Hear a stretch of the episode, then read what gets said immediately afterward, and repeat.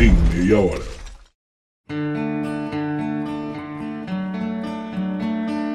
Bom dia, boa tarde, boa noite para você que está me ouvindo agora. Meu nome é Vitor Augusto, professor de Geografia e Atualidades, e nos próximos 30 minutos eu te garanto que você irá entender muito mais sobre os famigerados resíduos sólidos urbanos. Se você leu a descrição do episódio de hoje, pode estar se perguntando: quais são os destinos mais adequados para os resíduos sólidos urbanos? Como o Brasil e o mundo descartam os resíduos sólidos urbanos e o que é a política nacional dos resíduos sólidos, bem como também o marco legal dos resíduos sólidos. Vamos começar, como sempre, do começo, dizendo que resíduo sólido é tudo aquilo que sobra de determinado produto, seja a embalagem, uma casca ou outra parte do processo que pode ser reutilizado ou até mesmo reciclado.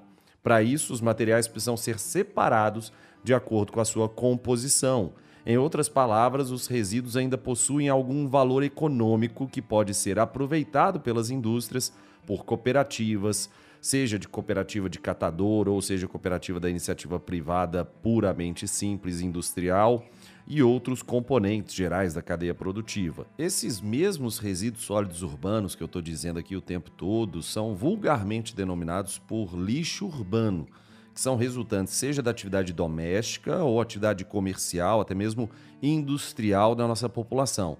A sua composição varia de população para população, claro, dependendo da situação econômica também, claro, das condições, do hábito de vida de cada um. Então, de país para país, de cidade para cidade, até mesmo de bairro para bairro, nós temos uma composição dos resíduos sólidos urbanos profundamente distinta, sendo que esses resíduos podem ser classificados como matéria orgânica, que é aquilo que se produz como resto de comida, do preparo da, do alimento e até mesmo da limpeza. Além disso, papel e papelão, que são os jornais, as revistas, as caixas, as embalagens, os plásticos em geral, como garrafas, garrafões, frascos, embalagens e por aí vai também. Além disso, vidro, como garrafas, frascos, copos, enfim, além de metais e outros que incluem óleo de cozinha, óleo de motor, resíduo de informática. Existe uma categoria muito ampla em relação a isso. A estimativa é que eh, cada brasileiro produza mais de um quilo de resíduo sólido por dia. E eh, dessa forma, a gente tem uma pequena cidade de 10 mil habitantes produzindo 10 toneladas de lixo diariamente. E por isso que o desafio é muito grande, independente do tamanho da cidade. A perspectiva que nós temos é que quanto maior a cidade, maiores serão os volumes de recursos realocados, direcionados para tratamento e o direcionamento adequado dos resíduos sólidos urbanos.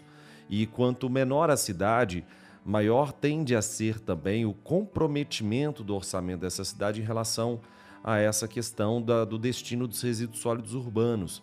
Eu li um estudo certa feita que uh, indicava o seguinte, que aquelas cidades que são as cidades médias e cidades pequenas têm como destino dos resíduos sólidos urbanos o segundo maior gasto dentre os seus orçamentos. É algo realmente muito chocante, perdendo apenas para a saúde.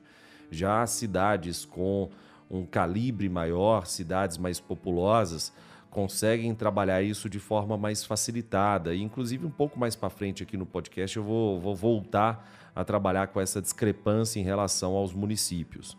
Mas uh, o, o ponto é que uh, eu fui buscar as fontes para a gente produzir o roteiro aqui desse podcast de hoje e encontrei uma fonte muito confiável que é a Abrelp, que é a Associação Brasileira de Empresas de Limpeza Pública e Resíduos Especiais.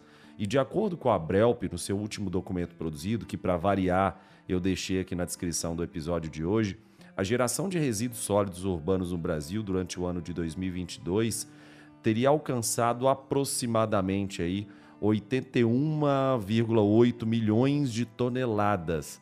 É, deixa eu só repetir, porque esse número é muito hiperbólico e muito importante. Eu estou falando de 81,8 milhões de toneladas, o que corresponde a basicamente aí 224 mil toneladas dia, e por isso cada brasileiro teria produzido no ano de 2022 1,043 quilogramas de resíduos por dia. A partir dos dados registrados em 2022, inclusive, tem um, um, uma questão super interessante. observa-se que o montante de resíduos gerados no país apresentou uma curva regressiva. As possíveis razões podem estar relacionadas às novas dinâmicas sociais, com a retomada da geração de resíduo nas empresas, nas escolas, nos escritórios, com a menor utilização de serviços de delivery em casa, já que essas pessoas voltaram a trabalhar pós-pandemia, em comparação com o período de isolamento social, né? Então, por conta da variação do poder de compra também de parte da população, que caiu bastante. É, regionalmente também tem algo interessante da gente abordar, que a região com a maior geração de área de resíduos continua sendo a região sudeste, produz mais de 111 mil toneladas diárias, que isso corresponde a aproximadamente 50% da geração de resíduos do país. E a gente pode fazer um comparativo, inclusive, com a região centro-oeste, que produz cerca de 6 milhões de toneladas ano, que a em termos totais é o menor volume por ano dentre as regiões. E já que eu estou aproveitando aqui para falar, para cartografar tudo isso, né, mostrar as discrepâncias regionais, eu, eu vou deixar no blog do Geografia em Meia Hora, que finalmente a gente vai ter um blog, geografiaemmeiahora.com.br, um mapa mostrando o, a participação das regiões da geração dos resíduos sólidos urbanos em percentual no ano de 2022. E, como eu disse, 50%, para ser mais exato, 49,7% de, da geração de resíduos sólidos urbanos do país em 2022 veio da região Sudeste, apenas 10,6% do Sul, 24,7% do Nordeste e a região Norte, a região Centro-Oeste, contando aí com 7,5%. Só que vamos contrastar isso com o índice de cobertura da coleta de resíduos sólidos urbanos, porque é o seguinte: uma coisa é produzir resíduos sólidos urbanos, outra coisa é coletar. Então, em termos de índice de cobertura, nós temos o Sudeste com 98,6%, o Sul com 97%, o Centro-Oeste com 95%, e aí nós temos o Norte e Nordeste com apenas 82% de cobertura de coleta de resíduos sólidos urbanos no Brasil. E aí você vira para mim e fala assim: beleza, professor, depois que eu coletei, o que, que eu faço com esses resíduos sólidos? Para onde eu destino os resíduos sólidos? E aí eu trouxe, eu captei aqui um estudo que é uma estimativa da ISWA, que é a Associação Internacional de Resíduos Sólidos, e é muito interessante porque, inclusive, eu deixei esses estudos todos como referências bibliográficas na descrição desse episódio, também para variar, você sabe que eu sempre deixo aqui, tá? Então, de acordo com as estimativas da ISWA, o custo da inércia na gestão de resíduos sólidos urbanos é de 3 a 5 vezes maior do montante necessário para o investimento e custeio das soluções adequadas. Ou seja, é aquela máxima que a gente sempre fala na geografia é mais fácil investir em saneamento básico do que investir em tratamento da população doente. Para cada dólar investido em saneamento básico, nós temos de 3 a 5 dólares economizados em saúde pública. A mesma coisa é que nós podemos chegar à conclusão aqui de acordo com a Associação Internacional de Resíduos Sólidos. De acordo com as conclusões alcançadas por essa associação, o custo da inércia na gestão de resíduos, ou seja, o custo de você não fazer nada em relação à gestão de resíduos ou fazer algo de forma incompetente, é de 3 a 5 vezes maior do que o que seria necessário para poder custear soluções adequadas, tá bom? Então eu deixei o documento aqui na descrição para você ler. Os impactos causados pela destinação inadequada de resíduos sólidos urbanos que são depositados, por exemplo, em lixões e até mesmo aterros controlados, vamos colocar tanto lixões quanto aterros controlados como destinos inadequados, influenciam diretamente nas condições ambientais, uma vez que são fontes contínuas de poluição de água, solo, flora, fauna, emissão de CO2. Além disso, também os lixões e os aterros controlados ah, podem ser responsáveis por impactos diretos na saúde da população do entorno de até um raio de 60 quilômetros.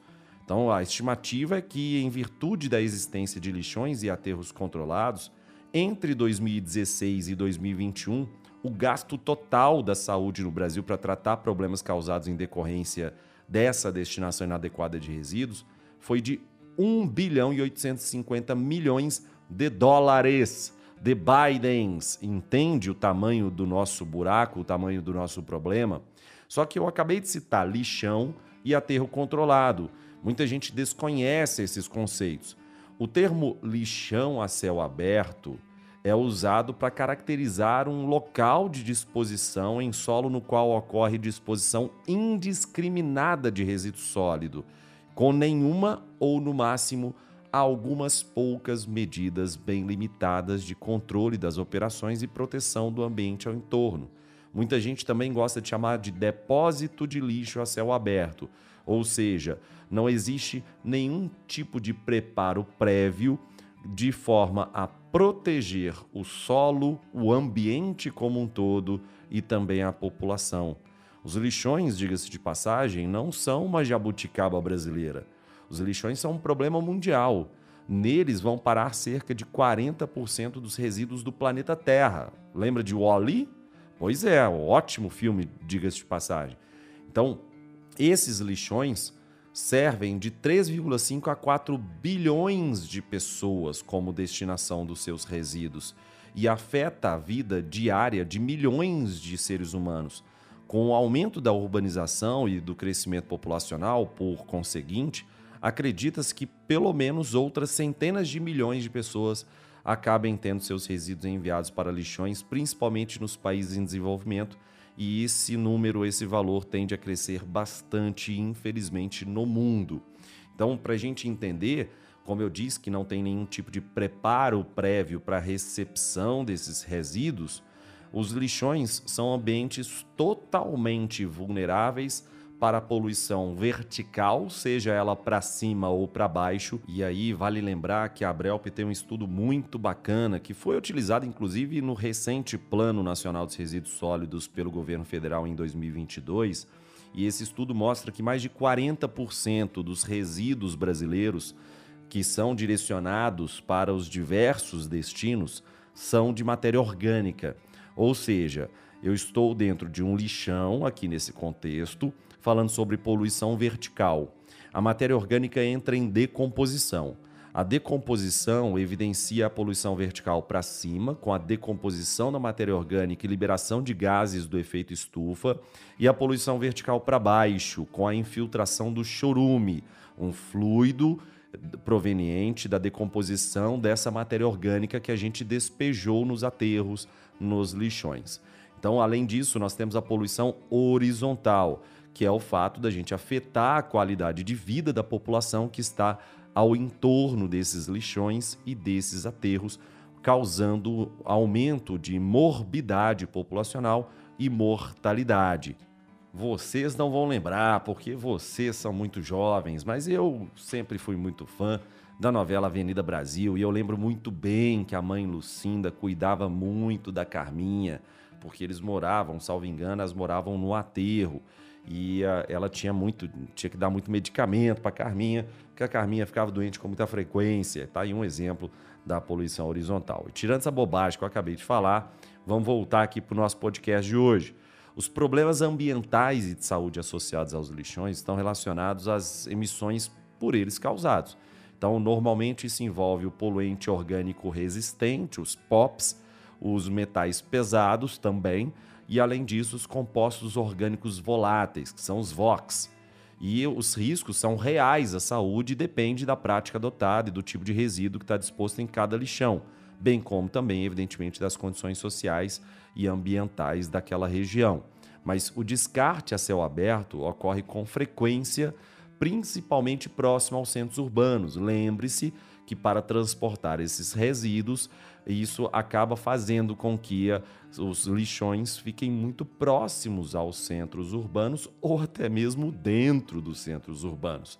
Quase todos os 50 maiores lixões do mundo se localizam perto ou até mesmo dentro das áreas urbanas, próximas inclusive a recursos naturais. Desses 50 lixões, 42 possuem assentamentos a menos de 2 km de distância, 44 estão perto ou pelo menos a 10 quilômetros de recursos naturais. 38 estão próximos a fontes hídricas como rios, lagos, oceanos, ameaçando a população marinha da costa. E o problema é que a projeção é que a gente expanda esses problemas, uma vez que o aumento da população e da renda bruta per capita nos países em desenvolvimento, cada vez mais resíduos municipais, industriais e perigosos estão sendo injetados dentro desse fluxo de resíduos. Óbvio, estima-se que em todo o mundo os restos de alimentos nos resíduos urbanos aumentaram 44% nos últimos 20 anos. E se as tendências atuais de gestão de resíduos forem mantidas, a previsão é que os resíduos de alimentos descartados em lixões e aterros irão aumentar de 8 a 10% a participação das unidades de destinação nas emissões antropogênicas de gases do efeito estufa, ou seja, isso irá contribuir de forma muito mais expressiva, mais do que já contribui em um futuro próximo, infelizmente, para o aquecimento global. E aí a gente chega, sai dos lixões e entra na questão dos aterros. Os aterros, como o próprio nome já diz, envolvem o aterramento desses resíduos.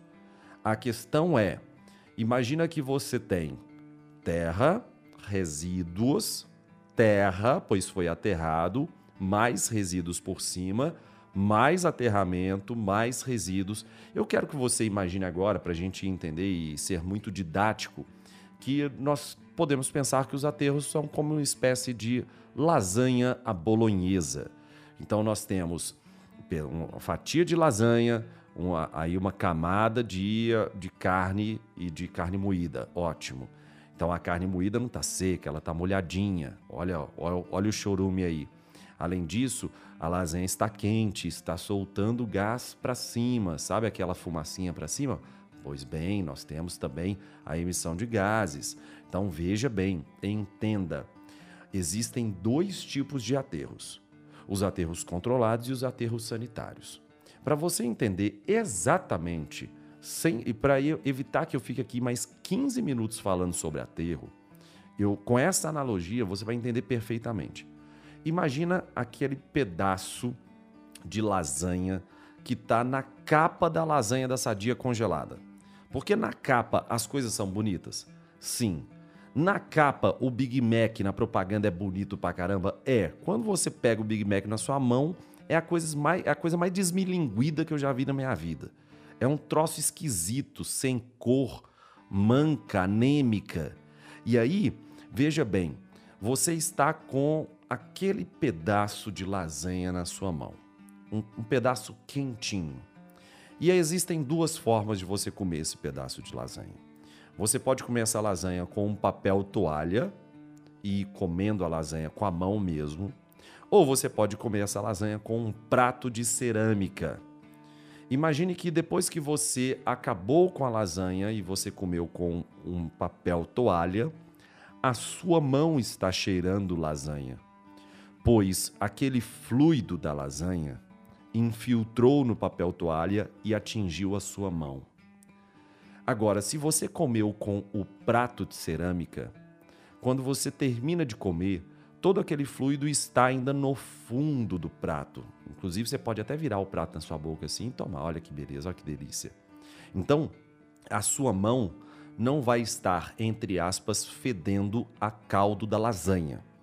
Então, voltando para o que importa, imagine agora que o aterro controlado, ele aterra o lixo, mas não impermeabiliza completamente o solo e, portanto, a situação em relação à infiltração de chorume ainda pode ser encontrada.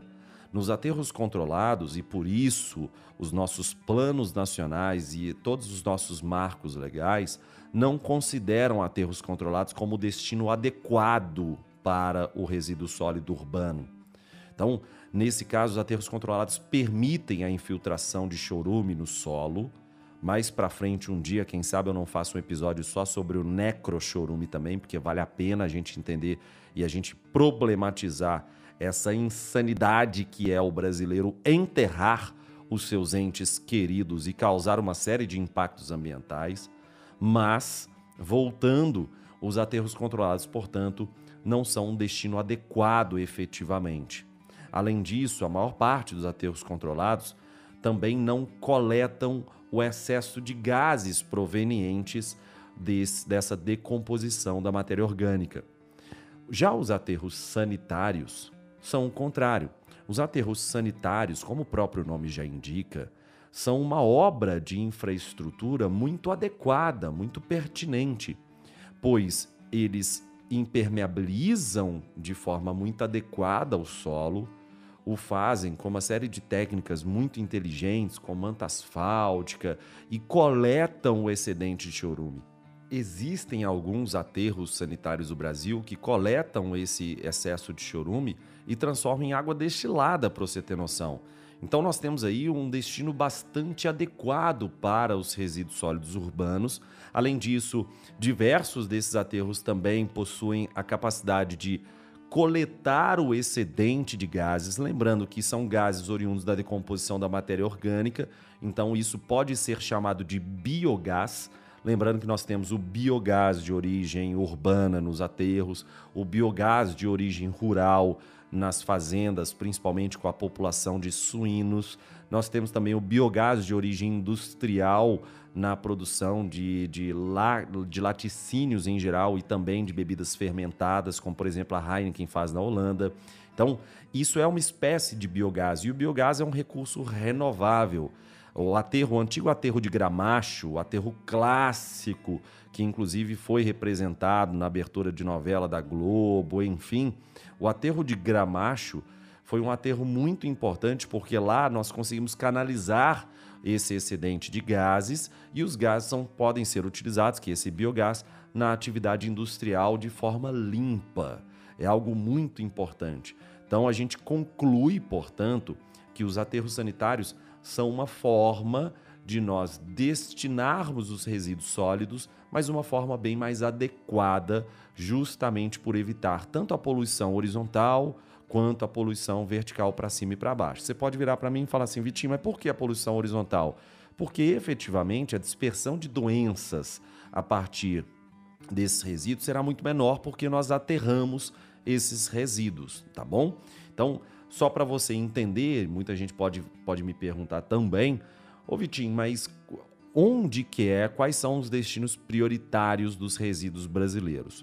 No ano de 2010, em estudo realizado pela Abrelp, que eu, que eu citei bastante no episódio de hoje, 38,9% dos resíduos tinham como disposição final adotada os aterros sanitários, ou seja, o que era considerado como ideal.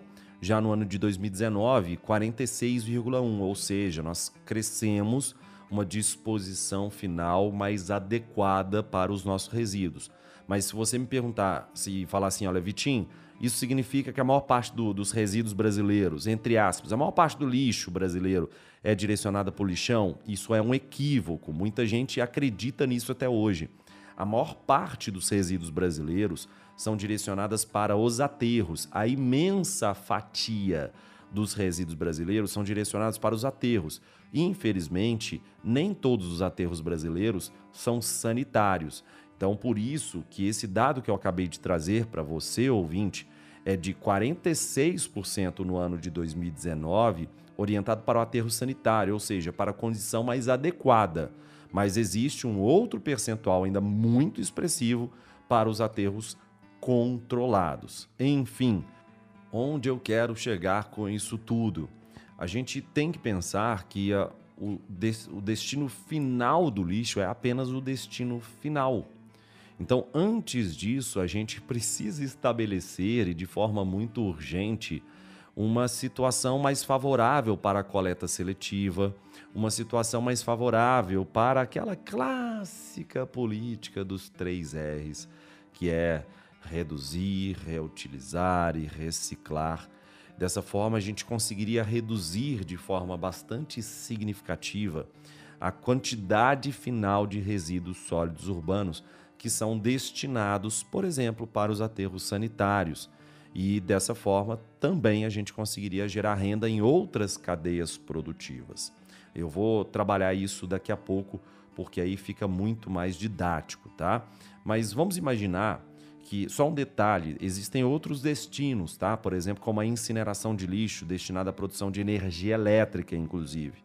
Mas eu vou trabalhar incineração de lixo em um episódio especialíssimo sobre outros destinos para os resíduos sólidos urbanos. Eu vou terminar esse episódio de hoje, os poucos minutos que me restam, falando mais sobre a política nacional e sobre o marco legal. Que para reduzir os impactos dos resíduos sólidos no meio ambiente, em 2010 foi instituída no Brasil a Política Nacional dos Resíduos Sólidos, a PNRS, que é uma lei federal que determina uma série de diretrizes e metas de gerenciamento ambiental que devem ser cumpridas em todo o território nacional. Porque, vou abrir aspas, inclusive, para a política nacional, tá? Ah, na gestão e gerenciamento de resíduos sólidos, deve ser observada a seguinte ordem de prioridade. Primeiro, não geração. Se você puder não gerar, tá ótimo. Segundo, a redução. Se você puder reduzir a quantidade de resíduo que você gera, tá ótimo. Terceiro, a reutilização. Se você puder reutilizar, tá? Esse resíduo melhor, tá ótimo. Quarto, a reciclagem, ou seja, a gente precisa muito de coleta seletiva, evidentemente. Quinto, tratamento dos resíduos sólidos. E apenas em sexto vem a disposição final ambientalmente adequada aos rejeitos, principalmente nos aterros. A lei prevê que uh, os responsáveis pela gestão de resíduos e de cumprimento das exigências da Política Nacional de Resíduos Sólidos são todos aqueles que participam do ciclo de vida de um produto. Isso quer dizer que, desde a produção até o consumo, todos os atores desse ciclo, sejam eles fabricantes, importadores, distribuidores, comerciantes, consumidores, possuem diferentes responsabilidades. Vamos citar um exemplo aqui. Enquanto as indústrias recorrem aos instrumentos de logística reversa, que permite, por exemplo, o retorno de resíduos para serem reaproveitados, o consumidor final deve destinar corretamente os seus resíduos gerados para que possam ser reutilizados e reciclados. Então, todo mundo tem a sua importância nesse processo. E de acordo com o artigo 3 dessa mesma política nacional, no inciso 7, isso ficou definido que a destinação final ambientalmente adequada compreende a reutilização, reciclagem, compostagem, recuperação, aproveitamento energético ou outras destinações admitidas pelos órgãos competentes, dentre elas a destinação final. Então, eu só estou reiterando que a destinação final é apenas um estágio, uma etapa de uma política nacional de resíduos sólidos. Vale ressaltar que a opção de disposição final ambientalmente adequada, nos termos que a política nacional, cabe apenas aos rejeitos, isso é, para os resíduos sólidos, tá? Depois que foram esgotadas todas as possibilidades de tratamento, de recuperação, de reciclagem, de redução de consumo, se não tiver outra possibilidade que não seja a disposição em um aterro sanitário. Então, portanto, a disposição ambientalmente adequada é a última opção dentro do destino dos resíduos e é imperativo viabilizar avanço das demais formas consideradas pela lei, por exemplo, como a coleta seletiva. De acordo com os estudos da Abrelp em 2022, 61% dos resíduos sólidos brasileiros possuem uma disposição adequada e 39% possuem uma disposição inadequada.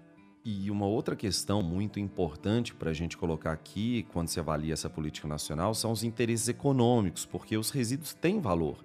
Até reforçando o que eu passei os últimos cinco minutos falando, que o destino final é apenas o último estágio, a política nacional deu visibilidade aos catadores de materiais recicláveis, porque eles tiveram que ser incluídos, mesmo que indiretamente, nas políticas de gestão dos recursos sólidos urbanos.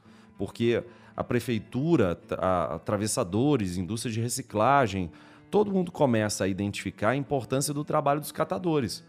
O lixo é um bom negócio quando existe a coleta seletiva e gera materiais de valor com custo baixo, a partir do trabalho também, evidentemente, dos catadores e que por isso uma grande crítica que se cabe à política nacional de resíduos sólidos é que é uma política pública que nasceu desagregada e segue assim. Então, ah, porque os catadores não têm, por exemplo, um eixo central dentro desse processo, e sim são impactados positivamente de forma indireta.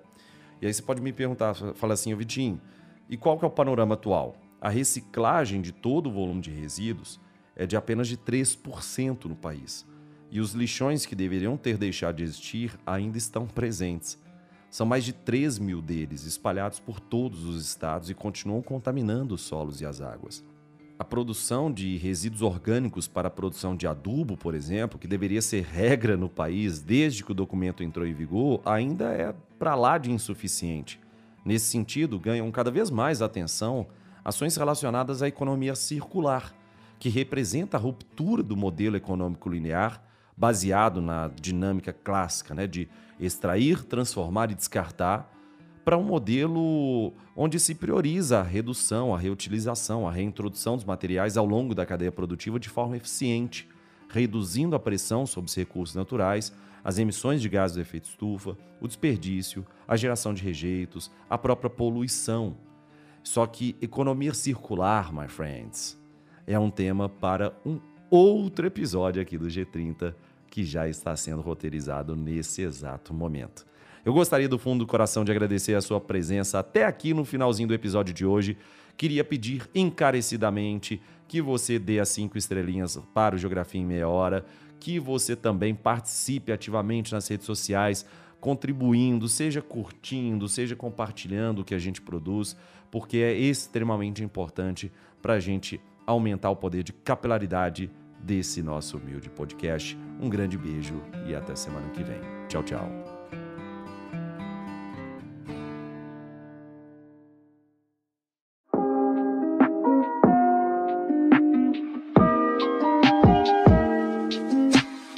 E agora, para você ouvinte que chegou até aqui, eu queria propor uma pausa para te fazer um convite.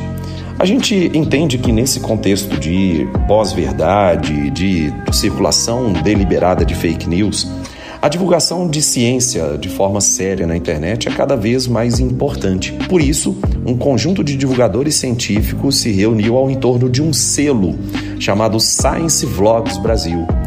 Nesse conjunto de divulgadores de ciência, eu tenho muito orgulho de fazer parte com um canal chamado Terra Negra, mas juntamente de diversos outros canais, como Manual do Mundo, do Iberê, como Ciência Todo Dia, do Pedro Loss, como o canal do Pirula, o Blablalogia, enfim.